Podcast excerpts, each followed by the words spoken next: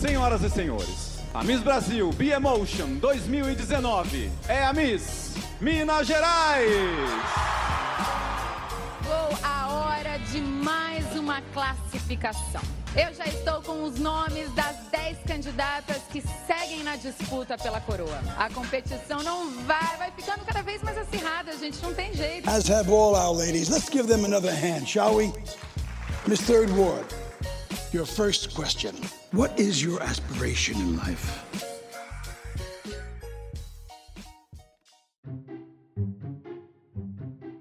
Olá para você aí, seja muito bem-vindo ao Incúpula Eu. Esse aqui é um podcast onde eu apresento uma breve revisão das maiores peculiaridades da humanidade. E esse aqui é o episódio 5. Hoje nós vamos ver as raízes da ditadura da beleza e o que ela de fato representa para nossa sociedade. Mas antes disso, a gente tem que se perguntar o seguinte: o que faz você sentir atração e por quê? A ideia em mesa aqui é provar que assim como eu, você, todos nós somos muito mais do que um rostinho bonito. Então, sem mais delongas, vamos nessa.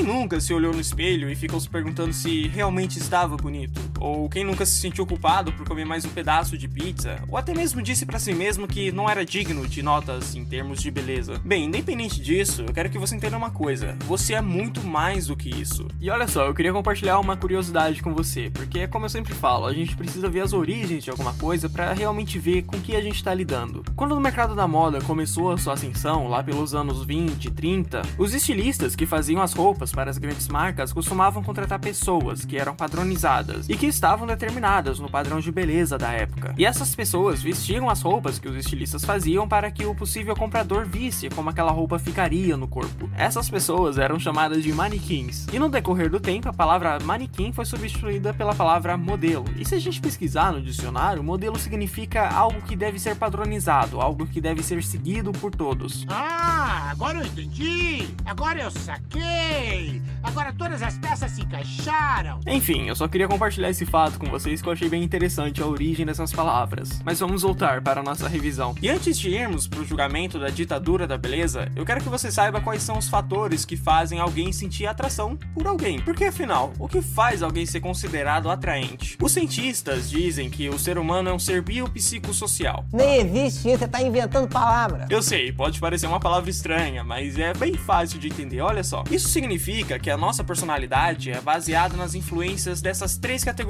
a biológica, a psicológica e a social. Indo pro assunto desse episódio, acho que podemos definir a beleza com base nesses três lados do ser humano. Então vamos começar pelo lado biológico da beleza. Nós, seres humanos, compartilhamos várias características com outros tipos de animais, e principalmente com os primatas. E a evolução nos trouxe grandes respostas para o nosso presente. E nos mostrou que, ao decorrer da evolução, a vida em geral passou a ter a habilidade de se adaptar aos ambientes. E a gente pode ver esses exemplos nas baleias, que até alguns milhares de anos atrás eram animais terrestres, que foram migrando para o ambiente aquático e foram perdendo as características físicas, como rabo e patas, e foram tendo nadadeiras, por exemplo. E a evolução também priorizou a adaptação em ambientes sociais, porque quanto mais grupos você tem, mais as chances são de sobrevivência daquela espécie. E o seu cérebro, assim como o meu, consegue identificar indivíduos saudáveis que possam garantir a sobrevivência da espécie. Em outras palavras, você é capaz de identificar os melhores parceiros sexuais. E antes das coisas começarem a ficar um pouco mais por aqui, eu queria falar que o nosso cérebro, essa parte do nosso cérebro, é chamada de instintiva, porque possui características de sobrevivência. Uma coisa que todos nós, como seres humanos, compartilhamos é um padrão de beleza natural. E esse padrão foi formado por milhares de anos através da evolução das espécies e das habilidades para formar uma geração mais forte e saudável. E assim, de um ponto de vista biológico, existem pessoas que não são atraentes, e por mais cruel que isso seja, é a verdade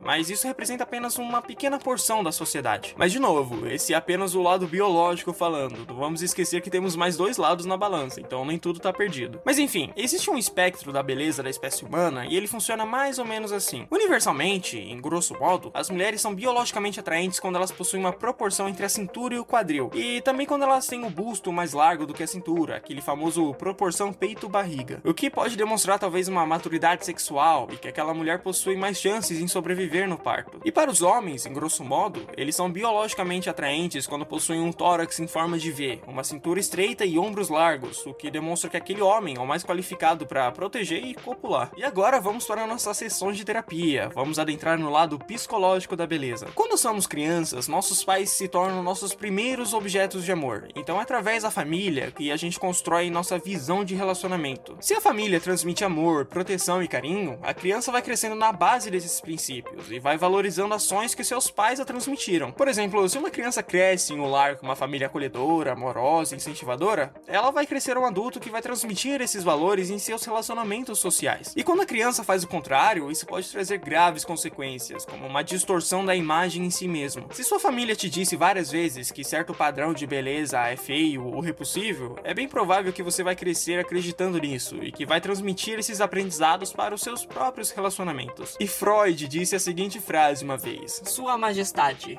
o bebê. Ele queria se referir ao investimento feito pelos pais da criança na formação do ego do bebê. O ego é a imagem que você tem de si mesmo, é a parte que determina as ações e os instintos de indivíduo sobre a realidade. Então, para a criança se tornar um adulto psicologicamente saudável, ele deve ter esse período de atenção, que é mostrado para ele que ele está em um ambiente acolhedor e seguro, para que ele possa crescer confiante de si mesmo e que possa fazer laços sociais mais fortes e saudáveis. Mas resumindo um pouco, o lado psicológico da beleza se trata dos valores transmitidos para você durante o período da formação da sua personalidade. E é nesse período que a criança vai aprendendo o que é certo e errado, o que ela deve ou não fazer, o que é bonito e feio. Então é primordial que os seus valores sejam transmitidos de uma forma correta e justa também. E terminando a nossa sessão de terapia, vamos para o lado social da beleza. E atenção para esse aqui, porque ele consegue ser mais forte e mais insistente do que os outros dois. Aquele velho motivo, né? O instinto de sobrevivência. Para você entender um pouco melhor, vamos voltar lá para 2012, quando um estudo mostrou que os babuínos são mais parecidos com a gente do que a gente pensa. Por exemplo, quando você olha para uma tribo de babuíno, você sempre vê que o macho alfa, ou seja, o macho que lidera a tribo, é aquele mais forte, o mais alto, aquele que melhor defende contra as agressões do ambiente. E a fêmea alfa, a fêmea líder da tribo, ela geralmente é a melhor em achar comida e também é aquela mais atenta aos sinais de perigo, o que faz com que ela coloque em proteção as outras fêmeas e filhotes, que não têm uma sensibilidade tão forte. E o engraçado nesse estudo é que os outros machos e as outras fêmeas do grupo sempre tentam ser como os alfas, ou seja, eles tentam ser mais fortes e protetores como o macho alfa e mais atentas e que consigam achar as melhores comidas, como as fêmeas alfas. E também foi demonstrado que a posição de dominância dessas tribos acabam gerando estresse para os alfas. Então, por mais que eles possam ter mais poder, comem a melhor comida e podem acasalar com os melhores parceiros, eles parecem se sentirem estressados pela responsabilidade gerada pela dominância. E isso te parece um pouco familiar? Porque é exatamente assim que nós fazemos. Os padrões de beleza sempre foram impostos pelos membros alfas da nossa sociedade, e esses padrões são transmitidos para a família, e que dessa forma é como se fosse uma mecanização de valores. E sim, nós ainda escolhemos os alfas da nossa sociedade, porque o ser humano é um ser extremamente hierárquico. Um exemplo claro e vívido disso foi uma experiência pessoal durante o ensino médio, onde a maioria dos garotos, e até mesmo eu, queria ser igual ao garoto mais popular, e eu via que isso acontecia nas meninas também. E eu cheguei numa conclusão que a adolescência é realmente a nossa fase mais primitiva. Quando você é jovem, tudo faz sentido porque você é burro. Mas enfim, fica aqui a pergunta: atualmente, quem são os novos alfas? Na história humana, a definição de beleza sempre foi ditada para a sociedade, e a gente pode ver isso nas estátuas gregas, nos quadros da Renascença e até mesmo nos filmes de hoje em dia. Mas o modo de quem ou o que dita a definição de beleza mudou drasticamente nos últimos séculos. E olha só por quê. No decorrer da evolução social do ser humano, a gente conseguiu criar objetos que nos ajudaram a organizar e sistematizar a nossa sociedade, como o dinheiro. E o dinheiro, se você olhar bem, não passa de um construto da nossa imaginação coletiva. É sério, pensa só, o dinheiro não nasce na natureza, e uma simples nota de 100 reais não tem valor nenhum para um gorila ou para um pinguim, por exemplo. E o dinheiro não se limita em cédulas e moedas,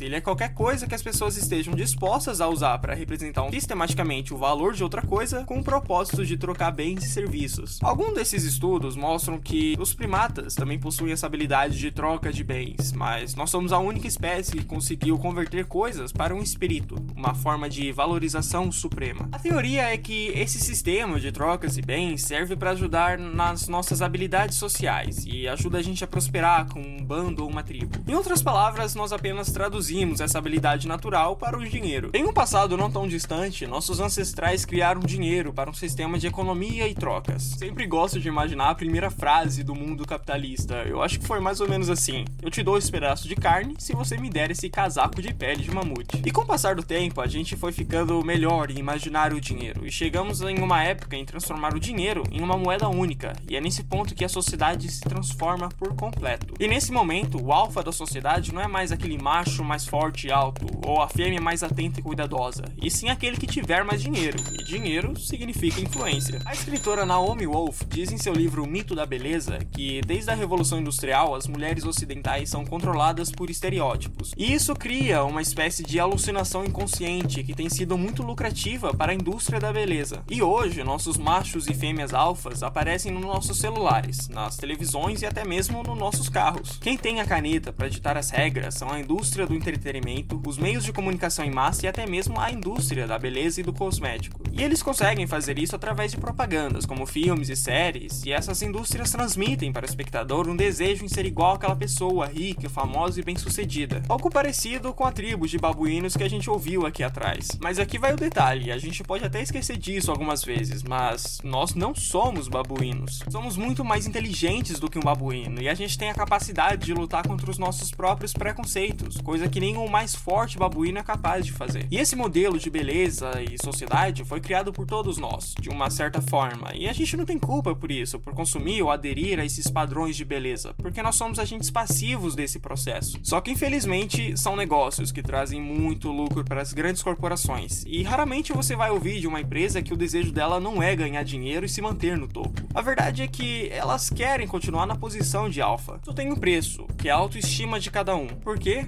Porque não é possível criar um modelo de beleza a ser seguido por todas as pessoas, porque ninguém é igual. E acima de tudo, não podemos falar que existe um padrão de beleza. Como vimos na explicação do ser humano como um ser biopsicossocial, a beleza depende de cada um de nós. Eu não sou igual a você, e nem você a mim, então meus gostos e desgostos vão ser completamente diferentes do seu. E o problema eu acho que é justamente esse, quando você apenas enaltece uma beleza específica, e fazendo isso você cria uma minoria, você cria injustiça, porque você não tá levando em conta a felicidade da maioria, a preocupação com o bem comum e o respeito pela liberdade de escolha de cada pessoa. E é algo que a gente explorou de forma superficial no episódio Fazendo a Coisa Certa. E desse jeito, você acaba criando dor e sofrimento para a população que não vai se encaixar nesses padrões. Justamente isso que eu vou abordar com você no próximo bloco, após uma pausa para eu beber água.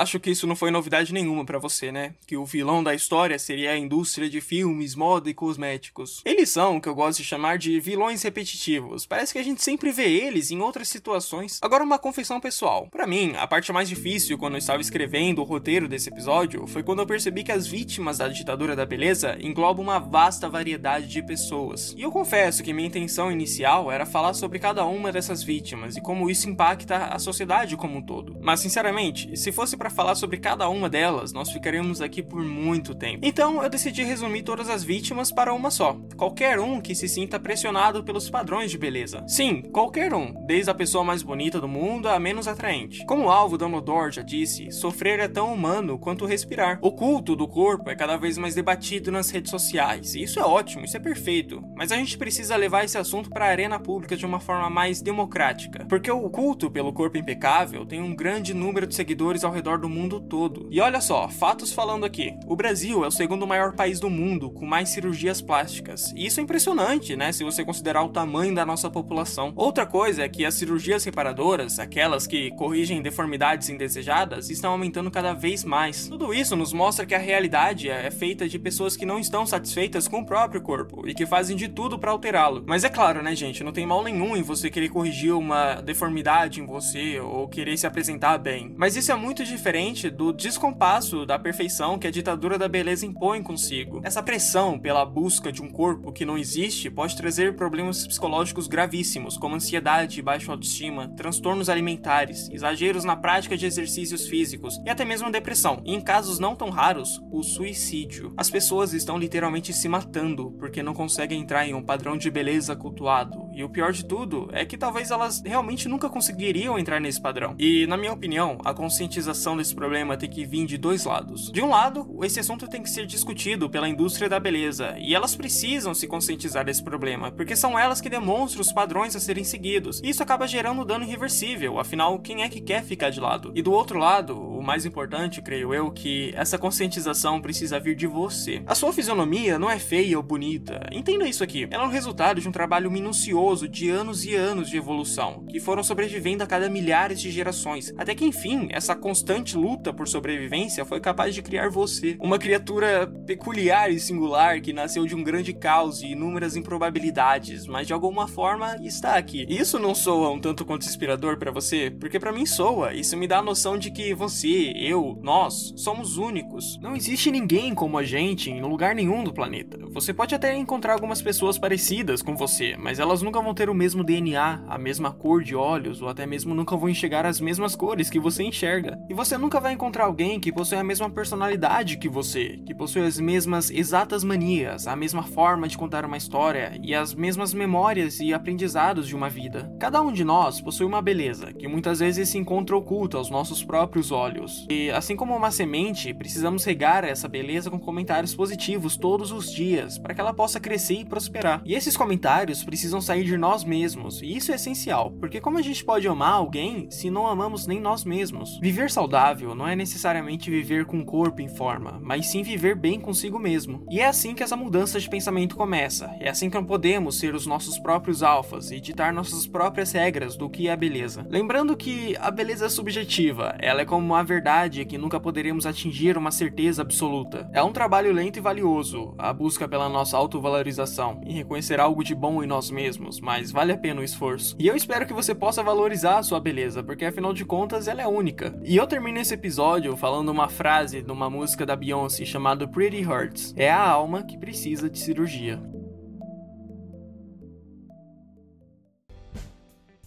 E obrigado se você continuou até aqui. E aí, o que achou dessa peculiaridade da humanidade? Eu espero que você tenha gostado, que tenha chegado na conclusão que, beleza, não é uma conta de matemática, onde se você somar um mais um sempre vai ser dois. E ela não é uma certeza absoluta para todas as pessoas. Quem dita as definições de beleza é você mesmo. E olha só, se você gostou da revisão de hoje, eu me inspirei nesse assunto através de uma breve leitura do livro O Mito da Beleza, de Naomi Wolf. E a parte do ser humano como um ser biopsicossocial eu tirei de alguns artigos acadêmicos da Cielo e também do já citado aqui, Sapiens, uma breve história da humanidade. E eu queria aproveitar também e pedir desculpas, porque eu errei no episódio anterior. Eu tinha dito que a Anne Hathaway estava em De Repente 30, mas acontece que não era ela. Mas quem fez realmente foi a Jennifer Garner, só que na minha cabeça sempre foi a Anne Hathaway, então desculpa. E eis aqui um teaser para o nosso próximo episódio. Eu encontrei um dragão na minha garagem. Será que você pode me ajudar a tirar ele de lá? Mas calma, você precisa dos equipamentos certos para me ajudar. No próximo episódio, vamos finalmente abordar abordar a questão dos alienígenas, superstição atual ou um fato ocultado da sociedade. E essa é a minha deixa. A gente se ouve por aqui